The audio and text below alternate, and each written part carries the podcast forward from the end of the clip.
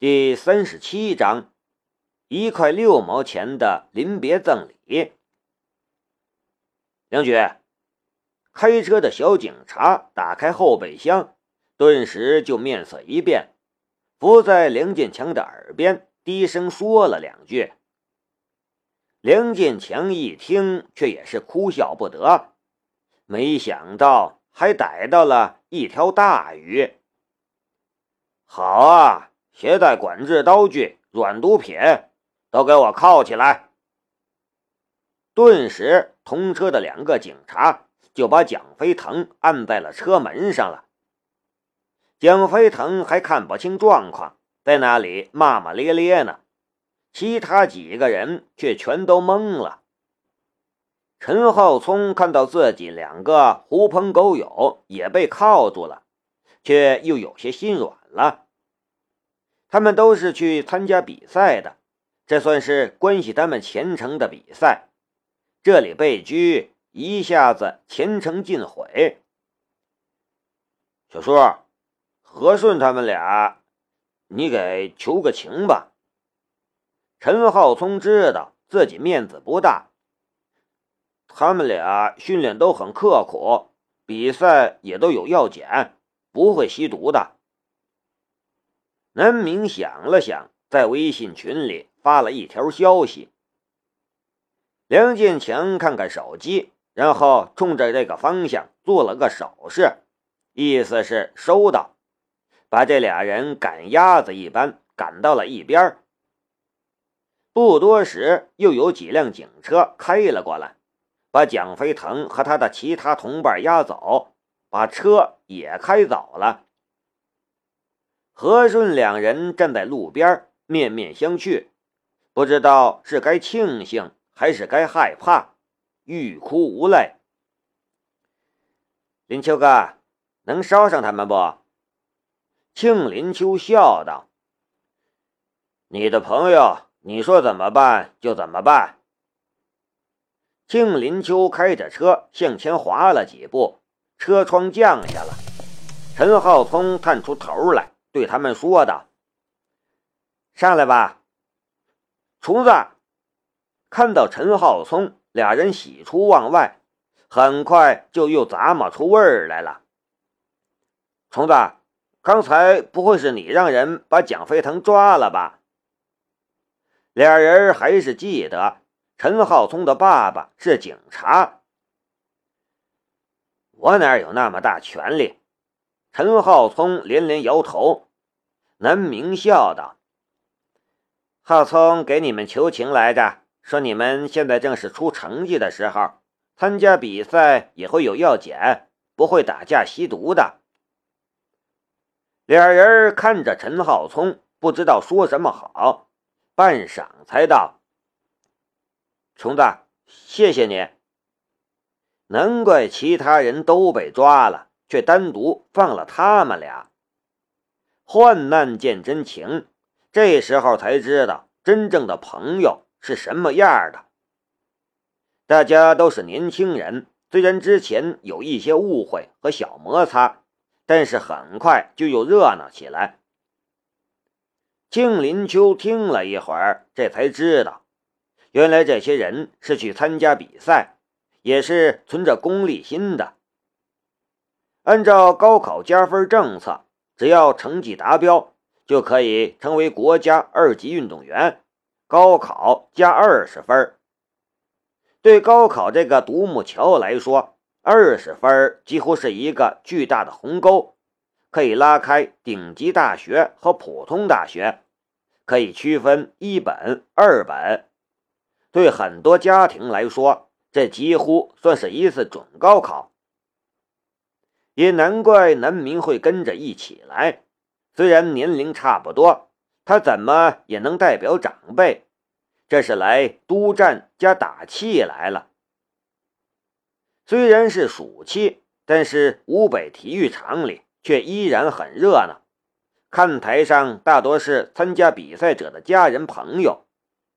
南明几个人跟着陈浩聪和他的教练会合。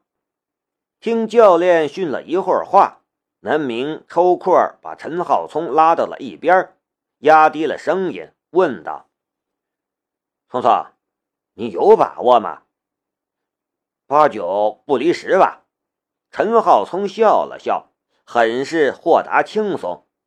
“你要是不敢保证的话，我可以。”南明低头看了看陈浩聪脚上的鞋，如果用强化能力的话。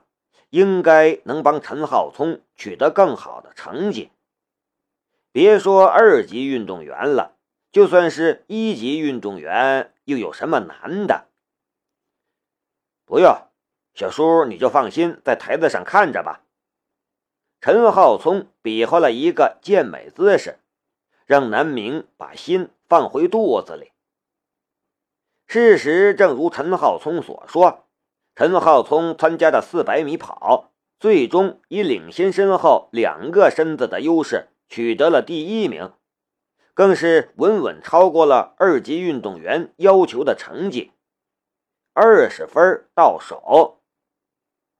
南明等人扯了张大旗，在看台上拼命呐喊加油，惹得四周频频瞩目。到了十点。陈浩聪所参加的所有比赛就都结束了，其他两个人的比赛却都还要在下午两点。众人就跑去市里逛了一圈，中午又吃了一顿饭。到了下午两三点钟，王世豪惦记着自家老爹，提议回去了。到体育场接了何顺两人，何顺有些兴奋。另外一个人兴致不怎么高，显然成绩不太理想。虫子，你今天的成绩真好，再稍微提升一点，就能是一级运动员了。到时候只要找到合适的学校，就能免试录取了。何顺对陈浩聪说道，满脸的羡慕。另外一个人更是羡慕的不得了。我不想继续练田径了，陈浩聪突然说道。众人皆惊。我这些天仔细想过了，我之所以练田径，并不是因为我很擅长或者我很喜欢，只是因为我其他方面更不擅长。陈浩聪摇摇头，他遗传了陈伟的身体素质，在体力上有优势。但是他在体育方面的天分也已经到此为止了。日后他还会是一个热爱运动的人，会去踢球、打篮球，但再不会像现在这样为了取得加分而去练习不喜欢的田径。就算有小叔的帮忙，他可以轻易成为一级运动员，甚至更厉害的运动员。小叔，你来帮我补课吧，我想把高一和之前落下的课程全补上去。陈浩聪拽着南明的手恳求道：“就算是同样的人生道路，有人可以自由选择，有人却被逼无奈，又怎么能一样呢？”南明欣慰的笑着，摸了摸陈浩聪粗短的头发，点头道。好，距离我开学还有十五天的时间，我帮你理顺一下，你可要做好心理准备。学习很辛苦，放心，小叔，我会努力的。陈浩聪握住了拳头。南明心中想，听到这句话，陈伟一定会很欣慰。王世豪回到工地的时候。已经下午四点了，不过因为中午太热，现在工地刚刚开始热闹起来，要一直干到晚上七八点钟才能下工。刚刚回到工地就觉得气氛不对，老爸正和几个师傅在一旁窃窃私语，几个工头也愁眉不展的。爸，怎么了？王世豪将钱取出来还给自家老爹，他请客吃了一份冰激凌，用的是自己的零花钱。哎，不知道。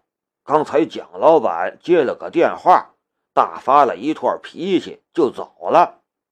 我听说现在很多地方都在叫停施工项目，是不是咱们这里也会被叫停啊？一个师傅忧心忡忡的。王世豪道：“放心吧，不是那事儿。”小豪，你怎么知道？王叔叔一脸纳闷。王世豪憋着笑说道：“我就知道。”终于有人制住了蒋飞腾了。放下王世豪，再送走张飞林，车里就只剩下了庆林秋、陈浩聪和南明三个人。南明看着正在认真开车的庆林秋道：“林秋，你明天就走了吧？”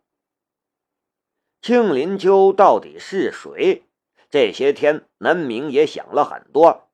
无论怎么想，他都不会是一个普通的退役军人。但既然庆林秋不说，南明也不多问。交友贵在交心，其他的都无所谓了。啊，庆林秋回答了一声，声音有点闷闷的，心中却有些感动。其实他只是几天前顺口提过一句，还有五天假期。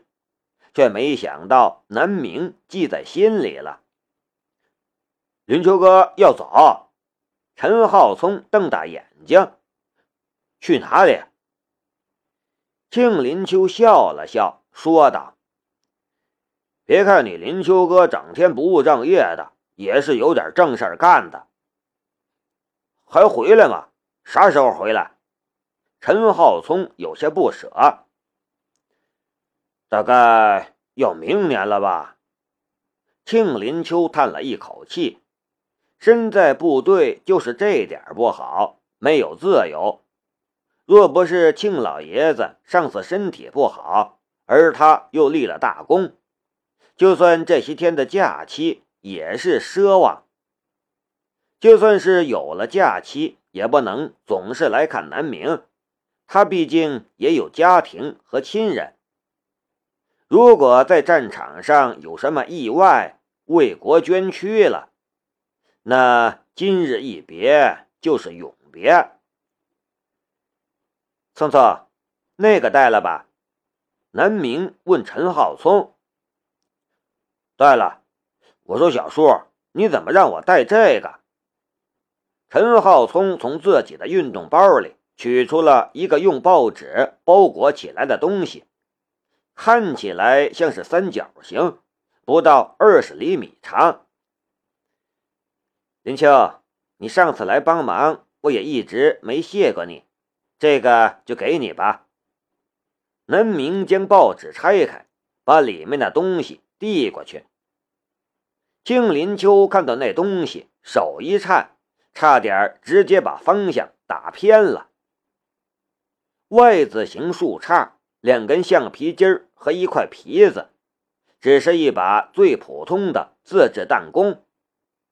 但庆林秋却绝对眼熟，因为南明给他的不是别的东西，正是他不知道朝思暮想过多少次，经过南明强化的那把弹弓。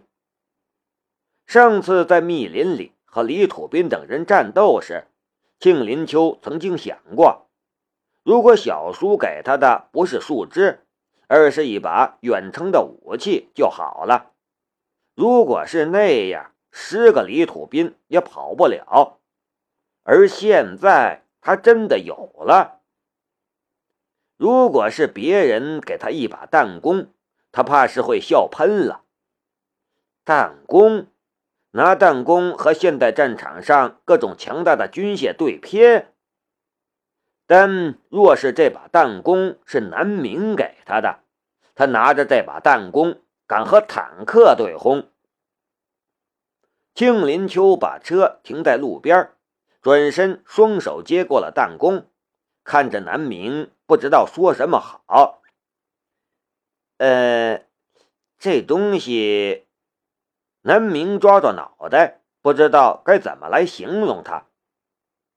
庆林秋已经开口了，声音甚至有些沙哑：“小叔，我我知道了，谢谢，我一定会好好用它的。”嗯，南明摸了摸口袋，掏出了三枚硬币来，一枚一元，一枚五角，一枚一角。